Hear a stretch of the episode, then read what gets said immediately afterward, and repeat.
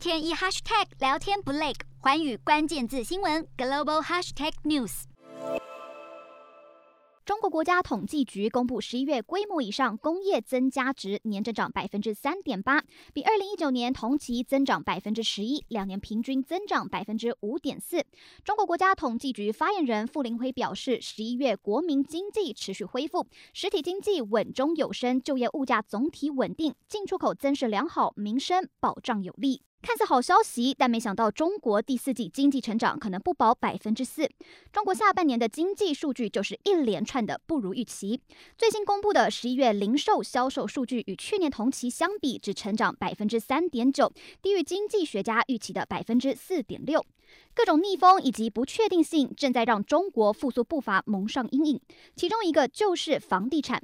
恒大风暴使得中国房产面临压力。根据穆迪的资料，中国房地产以及相关行业占中国 GDP 达到四分之一，短期还会继续拖住中国经济。预计中国第四季经济成长可能降到百分之四以下，第一季的百分之十八点三，现在看来宛如梦幻泡影。